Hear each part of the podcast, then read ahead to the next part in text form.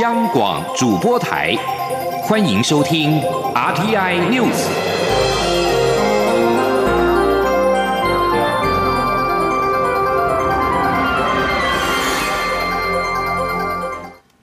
各位好，我是李自立，欢迎收听这一节央广主播台提供给您的 RTI News。卫福部桃园医院的群聚感染再扩大，今天又新增一位确诊者，为确诊女护理师的家人。至今共有十个人确诊。中央流行疫情指挥中心指挥官陈时中表示，虽然这次院内衍生的病例发病的时程快，但是在社区内并没有看到扩大传染的迹象。但是他也建议民众应该尽量的避免大区域的移动，也要戴好口罩、勤洗手，并且随身携带酒精消毒。记者刘品希的报道。卫福部布立桃园医院院内群聚感染再扩大，二十号新增一名确诊者，为一开始加护感染确诊的女护理师，按八三九同住六十多岁祖母，按八七零，按八七零在一月十一号被框列为按八三九的接触者后，进行居家隔离，十二号裁检结果为阴性，十八号出现发烧症状，再次裁检后确诊，因为个案发病前两天到住院隔离前都在居家隔离。没有与他人接触，所以没有在框列接触者。整起群聚感染事件发展至今，已有十人确诊。今天并没有新增医护人员感染，其他相关接触者的检验结果也都呈阴性。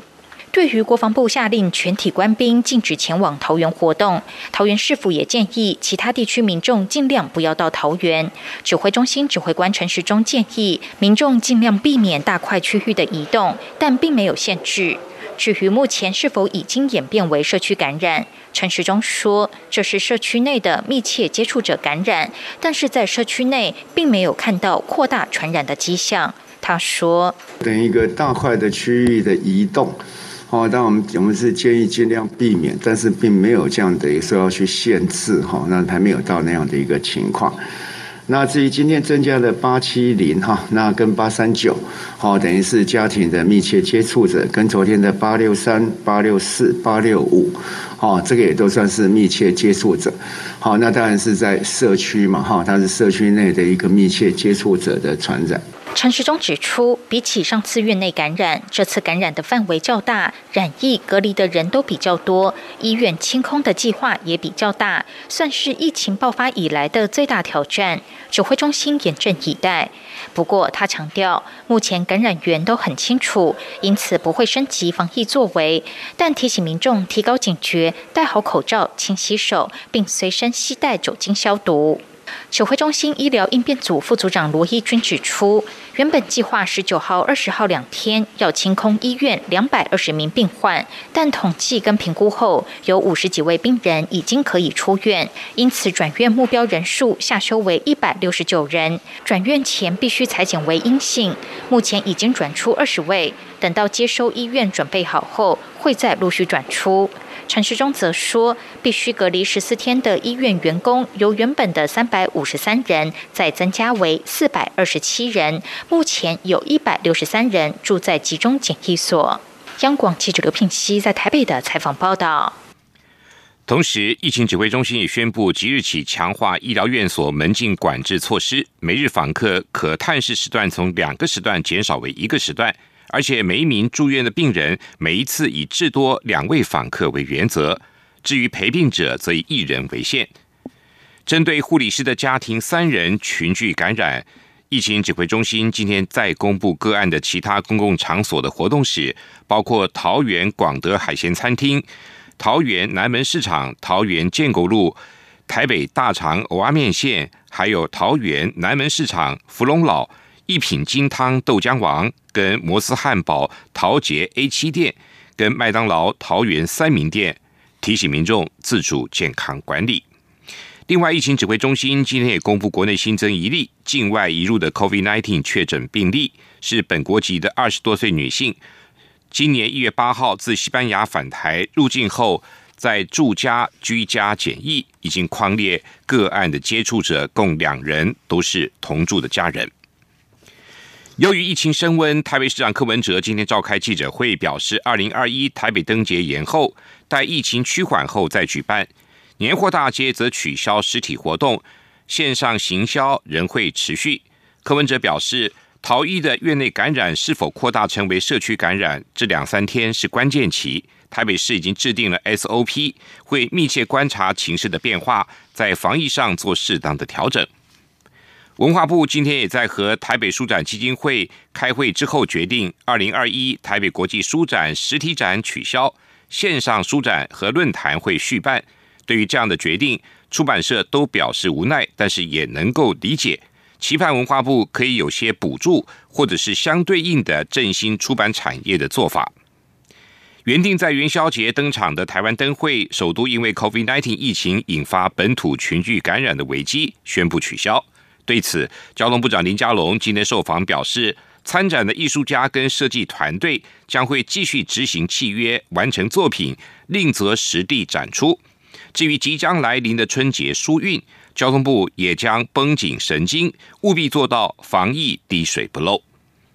本土的疫情升温，内政部今天表示，已经发文给各宗教团体，因为疫情敏感，希望取消大型的活动，但是不会完全禁止。请各公庙加强自律，严格把关。美国政府即将交接，针对美国准国务卿布林肯在联邦参议院外交委员会的听命的认证会上提到了《台湾关系法》，支持台湾国际参与等有我的言论。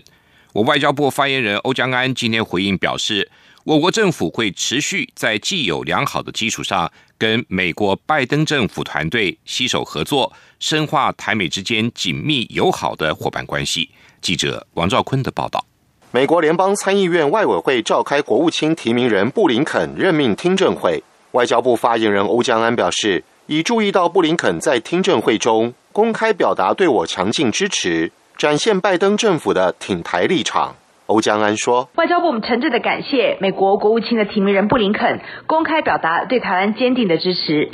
未来我国政府将持续在既有的良好的基础之上，跟美国的拜登政府团队携手合作，来深化台湾跟美国紧密友好的伙伴关系，共同促进印太地区的和平、稳定及繁荣。”外交部指出，布林肯在回应参议员询问时表示，拜登政府将延续美国对台湾关系法的跨党派承诺。并希望台湾能在国际，包括国际组织中扮演更重要角色。不仅如此，美国国务院将依据《台湾保证法》检视对台交往准则。布林肯另提到，曾与蔡英文总统会晤并多次谈话，肯定我国防疫表现，并赞赏台湾为民主模范、强大经济体及科技重镇。中央广播电台记者王兆坤台北采访报道。美国准国务卿布林肯十九号揭示了美国新政府未来外交目标，包括视中国为最大挑战，并将延续对台湾的承诺，确保台湾有自我防卫能力，并希望台湾能够在世界舞台扮演更重要的角色。布林肯还表示，即将在二十号上任的拜登政府将维持对台湾有能力自我防卫，以免受侵略的承诺。另外，美国新任国防部长提名人奥斯汀十九号也指出，上任后会确保美国履行承诺，继续支持和平解决两岸议题，以符合台湾人民期望跟最大利益，而且确保美国履行承诺，协助台湾维持足够的自我防卫能力，如此将能增强台海两岸跟区域的稳定。美国总统当选人拜登明天将宣誓就职，他今天在飞往华府前流下了男儿泪。称他唯一的遗憾就是已经过世的爱子波伊不在现场，而即将卸任的川普虽然不出席拜登的宣誓仪式，但是首度祝福新政府成功。另外，美国白宫也表示，总统川普在职的最后一天签署了一项行政命令，防止外人利用云端运算产品来对美国发动恶意的网络行动。路透社率先披露这项行政命令，授权商务部制定规范，要是外籍人士利用云端运算商品或服务来发动网络攻击，能够对交易加以限制。官员还表示，这项限制同样能够应用在司法管辖以及个人和企业。外交部长吴钊燮今天以总统特使的身份前往博流，出席博流新任正副总统跟国会议员的就职典礼。并且跟当地政要会面，而为了推动台博安全旅行圈，外交部透过交通部观光局邀请台湾旅游业者随团前往博流勘察，将在博流政府的协助下前往热门景点洛克群岛等地采线，以评估未来实施台博安全旅行圈、开放两国观光旅游的可能性。对此，疫情指挥中心副指挥官陈宗彦表示，台湾是唯一受邀参加的国家，经过指挥中心专家会议同意之后。特使团回台将采五天加强版的自主健康管理，裁减阴性之后再采一般的自主健康管理七天。如果这一次实施顺利，渴望扩大适用于到博流的其他往来。经济部今天则公布了二零二零年十二月外销订单金额，首度突破了六字头，来到了六百零五点五亿美元，创下历史新高，年增率为百分之三十八点三，也再写二零一零年六月以来最大的涨幅。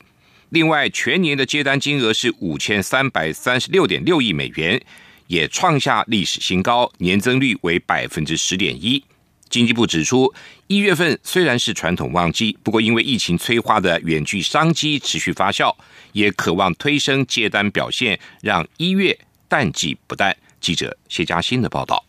二零二零年，由中国爆发武汉肺炎疫情迅速蔓延全球，台湾外销订单如喜三温暖。第一季接单受疫情重创，第二季起逐季回升。十二月更是在宅经济、新兴科技应用需求续增，国际品牌手机新品递延效应持续，加上船产需求回温、价格上扬等因素下，十二月外销订单首度冲破六百亿美元，为六百零五点五亿美元，年增率不但连续十个月正成长。增幅百分之三十八点三，也是二零一零年四月以来的最大增幅。各主要货品中，受惠手机新品递延效应超乎预期的拉抬下，带动资通电子业接单，其中电子产品接单创历年单月新高，年增率逼近六成，连续十一个月双位数成长。资讯通信产品也连续三个月成长，年增百分之三十八点二。传产方面更是久违的全部开红盘，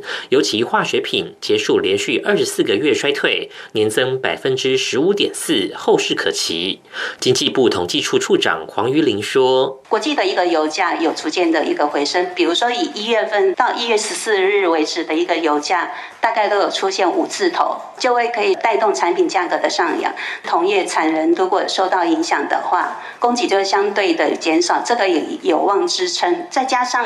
大家都预期全球的一个市场回温的一个状况，所以这个都有助于支撑整个化学品的一个订单会释放出来。二零二零年外销订单全年接单达到五千三百三十六点六亿美元，同样为历史新高纪录，年增百分之十点一。经济部预期一月份属于传统接单淡季，但因全球疫情挑战严峻，料将持续催化远距商机，一月接单有望淡季。不淡，而在数据上，由于今年农历春节落在二月，使得一月比较基期较低，因此一月接单年增率预估将成长百分之四十四点五到百分之四十八点七。中央广播电台记者谢嘉欣采访报道。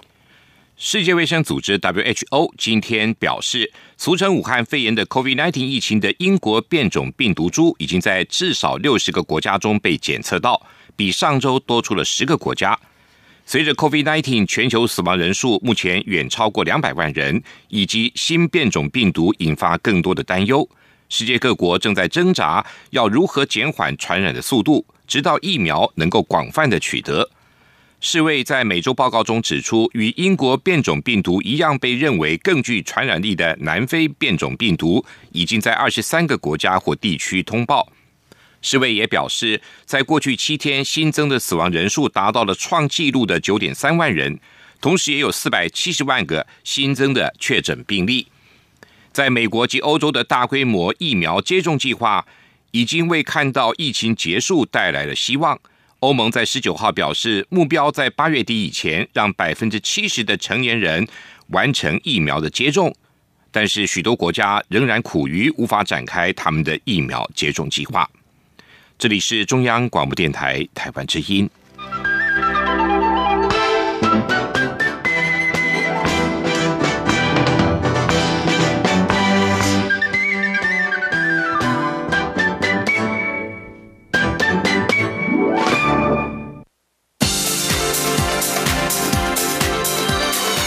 这里是中央广播电台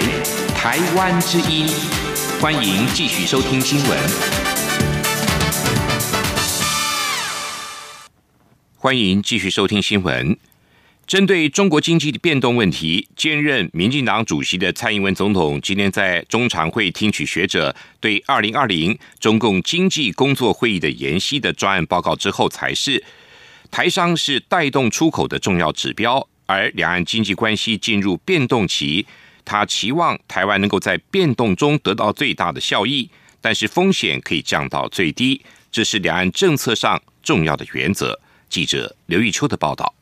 民进党中常会二十号邀请中华经济研究院第一所所长刘梦俊，以二零二零年中共中央经济工作会议内涵之研析为题进行专案报告。民进党发言人周江杰会后转述，兼任党主席的蔡英文总统听取报告后的才是指出，中国经济是需要持续关注的议题，主要是台湾与中国不仅在地理上很接近，投资与贸易的关系也有相当程度的联动，因此中国经济的成长发发展的目的都是台湾要持续观察的。总统在会中表示，中国以出口为导向，带动经济发展，可能到了一定的阶段。但中国是大陆型的经济体，不可能持续都以出口来带动成长、发展国内的需求与市场，确实也是一个将来必走的路。总统说，他已关注到中国这种不是完全的自由市场国家，突然出现通常在高度资本化市场里面才会发生的反垄断法，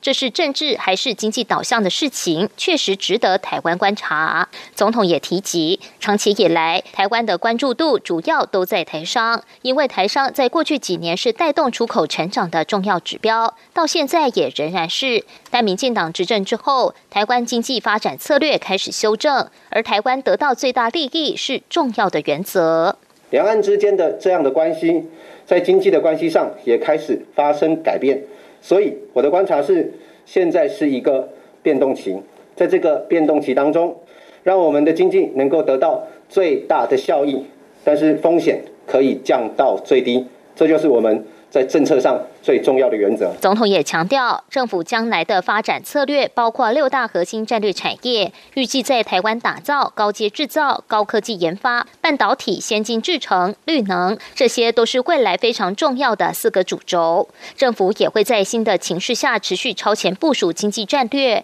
让台湾能够继续扮演全球经济的关键角色，同时也会成为创新国度、包容社会、永续环境的重要典范。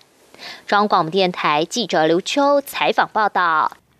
针对司法检调人员涉嫌不当接触案，监察院今天表示，法务部调查局的调查报告错漏百出，而且有曲意回避之嫌，因此将报告退回。对此，法务部长蔡清祥表示，他不敢说调查报告绝对完整，但是已经尽了最大努力。关于调查局的报告，如果有需要补充之处，会再检讨补充。记者欧阳梦平的报道。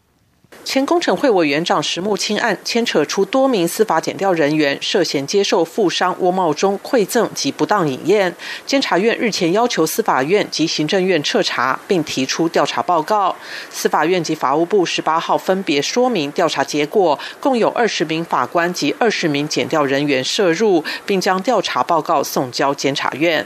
不过，监察院司法及预政委员会二十号指出，法务部调查局的调查报告只有二十四。业，且调查过程极为简略。错漏百出，所有证据也都没有移送监察院备查。另外，针对台北市调查处机动组主任秦台生的部分有曲意回护之嫌，调查报告研析比对，并无认定秦台生为师情节，却认定有内线交易情势，相互矛盾，因此决定退回法务部的调查报告，要求继续查处。对于监察院退回报告，法务部长蔡清祥二十号下午受访时表示，会检讨补充。他说：“监察院如果对于我们所送出的报告内容啊，有需要补充的地方啊，啊，我们会来检讨来补充。啊，那因为目前还没有收到任何正式的公文啊，那如果真的是如此的话，我们会再重新来啊补充啊，来啊回应。”蔡清祥表示，他不敢说调查报告绝对完整，但已经尽了最大努力，尤其在检查部分，确实调查的比较清楚，而调查局的部分是交由调查局处理。对于监察院的意见，法务部尊重。至于是否考虑公布所有受理及饮宴的检察官名单，蔡清祥表示，法务部已经按照监察院的要求做了该做的事，也已经按照监察院的标准公布调查结果。中央广播电台记者欧阳梦平在台北采访报道。桃园市议员王浩宇罢免案通过，国民党主席江启臣今天在国民党中常会表示。桃园中立的选民对于自己选出的民意代表投下了不信任票，展现人民自主的意志。很遗憾，民进党将此视为政党介入的结果。对于二月六号将投票的高雄市议员黄杰罢免案。张继成表示，国民党将继续秉持尊重民意、协助人民展现意志的立场，严肃看待各个罢免案的推动，也期待国内各个政党都能够理解民意，真正做到谦卑沟通的承诺。民进党桃园市议员王浩宇罢免案通过之后，高雄市议员的黄杰罢免案也随之升温。对此，民进党发言人周江杰今天表示，罢免黄杰毫无正当性。黄杰认真问政，有助于高雄市政的推动。民进党会持续跟地方党公职保持联系，积极配合，全力相挺。立法院副院长蔡其昌十九号刚刚接任中华职棒会长，希望能够尽快的通过运动产业发展条例修法，透过抵税的方式增加企业投资体育发展的诱因。朝野棒球迷立委都对于修法表示了肯定。民进党立委林怡景今天表示，据了解，财政部可能会设定租税优惠的上限，不过只要能够对企业产生诱因，他都支持。林怡景认为，运动的产值不可轻忽，现在日值韩值多选在冲绳作为春训或冬训的地点，而台湾的气候比起冲绳更为有利。国民党立委侯孟凯也支持修法。他认为草案通过之后，不管对于篮球、足球、排球，或是其他更小众的运动项目的发展都有帮助。希望财政部尽快提出草案版本，让大家公开讨论。国家通讯传播委员会 NCC 今天首度排案审查卫星广播电视。近电视新闻台和境外卫星广播电视东森亚洲卫视台、东森亚洲幼幼台以及东森亚洲新闻台的申涉案，不过最后全数续行审议，并没有立刻做决议。记者吴立军的报道。NCC 委员会二十号首度排案审查静电视新闻台申设案，静电视董事长裴伟也率领总经理和外部公评人翁秀琪到会，回应委员关切的四大问题，包括新闻理念及新闻频道定位，如何避免公司股东介入新闻制播，外部公评人制度的定位及运作模式，以及静周刊和静电。电视两家公司之间的关联性等。会后，NCC 发言人翁博宗也在记者会上说明进电视对其新闻频道的定位，以及和进周刊的关联。他说：“镜周刊跟镜新闻两家公司的股东不同，法尊也不同，董监事半数以上都不同，两家公司是各自独立的。那新闻频道的定位，镜电视的回答是他们有译文、有国际、有俄少，并且黄金时段不做政论谈话节目，他要做一些调查的采访新闻。此外，镜电视有四十一人是从镜周刊移播，但两家人力没有重复，并计划扩编制。”四百五十人，现已招募到两百多人。至于进电视主动增设的外部公平人制度，则与先前中天新闻设置的独立审查人类似，只是中天的独立审查人是兼职的。翁秀琪则是专任，而且还有专属办公室及两名专任助理，并且直属董事会。另外，NCC 委员会还同时排案审查东森亚洲三台，包括卫视台、幼幼台及新闻台的申设案。由于这是国内首度有海外直播的有线电视台申请在台落地，希望可以借此在 MOD 上架，因此。委员审议的重点就放在厘清这种出国转内销的营运模式是否可行。不过，最后四件申涉案都因为需要进一步补充资料说明，因此全数续行审议。中央广播电台记者吴丽君在台北采访报道。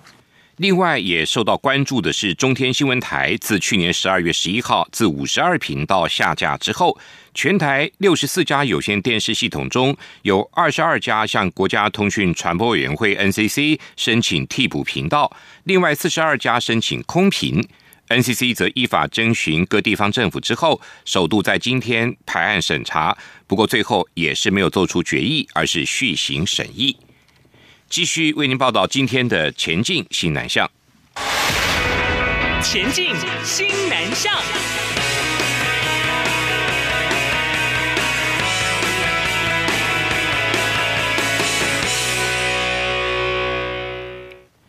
新北市城州国小以泰国服饰发展出为名为“一泰万千，台泰有文化”的主题教案。让全校四年级的小朋友们认识泰国的穿衣文化和文创优势，并且从前后测得知学生对于相关文化的认知度，从原本的百分之十六点七达到了百分之百。这套教案日前参加全国性多元文化教育优良教案的甄选，也荣获了优等奖。来听记者陈国伟的报道。新北市城州国小从校内泰语课老师身上的多元服饰，发展出“一泰万千，台泰有文化”的主题教案。校长王淑玲表示，这套教案分为五节课进行，各节主题有彬彬有礼、形形色色、多元设计、美姿美仪以及有你真好。四年级的学生可从中认识泰国不同的打招呼方式，并探讨当地的色彩语言和特殊图案。他们七天里面是有红色、黄色、粉红色、绿色、橘色、蓝色跟紫色，所以我们也用这几个颜色来跟小朋友讲出。他们在泰国，也许皇宫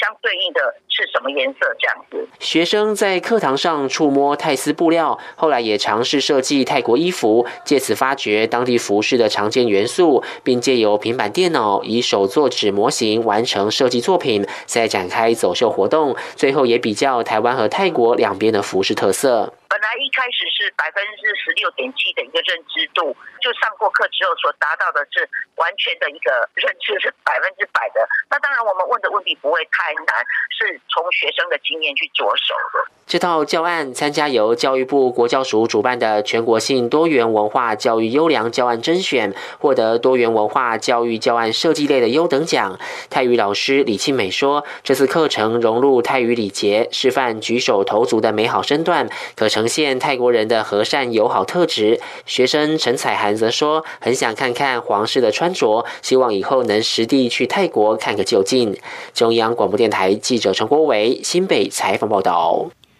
印度驻台代表戴国兰是印度资深外交官，尽管旅新才半年多，但是已经爱上台湾的夜市活力和美味。他表示，来台攻读的印度籍的学生约有三千人，占比偏低，期盼提升高等教育及观光交流。戴国兰指出，台湾的新南向政策以及印度的东进政策，都以强大的贸易及投资关系为重点。印度是印太地区为国家经济活力重要来源，也欢迎台湾在西南向政策的框架下，深化与印度在各领域的往来，包括涉及网络、海事等层面的安全领域。尽管才刚刚开始探索台湾，戴国兰表示，他已经爱上台湾夜市的活力跟美味，他特别喜欢臭豆腐的味道。他也注意到，有赖于发达的栽培技术。台湾有许多值得细细鉴赏的花卉，尤其是品种多样的兰花。他也期待探索大台北以外的步道，深入台湾诱人的自然美景。戴国兰指出，投资一向是台湾跟其他国家贸易活动的关键推手，因此值得双方重视。至于人与人的交流，戴国兰认为可以从提升印太双方的高等教育跟观光交流着手。